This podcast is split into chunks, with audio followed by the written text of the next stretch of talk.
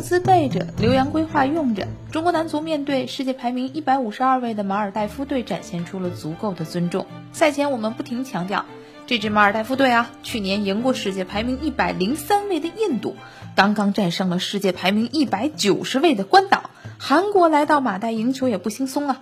我跟你说啊，这里的大叶草一踩一个坑，球速贼快，容易出现意外。一时间，我们发现十几年前范志毅来到这个岛上放出的狂言，如今变成了对每一个细节的谨小慎微，谁也不敢托大。所以，当今天凌晨国足五比零胜于南的结果推送到各位的手机上的时候，反而给了球迷一个大大的惊喜。昨天晚上这场球啊，还是规划球员埃克森的首秀，他梅开二度，为球队大胜立下汗马功劳。有些昨天还在嫌弃埃克森，一看就是外国人的球迷，今天仅仅花了九十分钟就接纳了他的新身份，不进球不是中国人。像埃神这样的新国人，我们还能再欢迎他几个？运动场啊，就是这么一个结果立等可取的舞台；舆论场呢，则暂时还是成王败寇的思路。当这两者碰撞在一起，我们看到什么大型真香现场都不值得惊诧。五比零的意义就是里皮所说，稳稳拿分儿。争取早点把心放肚子里，提前进军十二强。此外呢，对比同组最大的出线对手叙利亚，这五个净胜球还有可能在我们踢得不那么顺利的时候，为中国队续上一命。如果大家把目光放得更远一点，说四十强赛出现的意义又在于什么呢？在于让中国队、中国球迷又有了为期一年多稳定的盼头。让我们反复在变化的政策，甚至管理层、教练组有稳定的施政时间。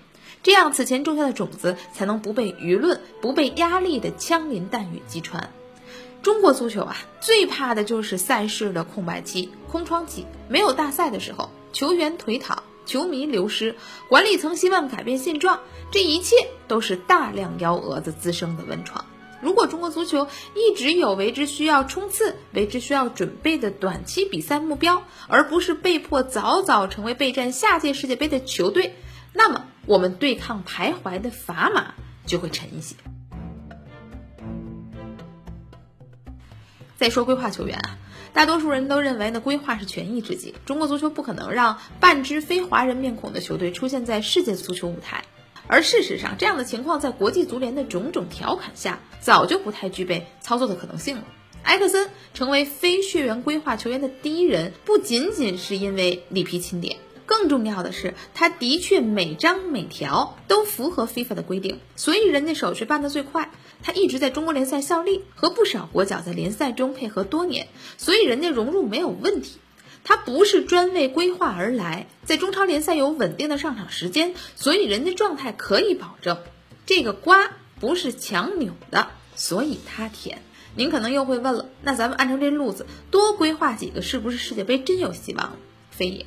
首先啊，像埃克森这样顺理成章入籍的准内援，随便一抓就能组成半支球队。其次，目前中国队仅有一位海归球员吴磊和可能在列的三名左右的规划球员战力可观。如果我们环顾一下对手，这次世预赛，人家日本只招了四位本土联赛的球员，其他都是海归。韩国的孙兴民是 FIFA 年度最佳阵容的候选，三个埃克森就够让国足进军卡塔尔了吗？答案不言自明。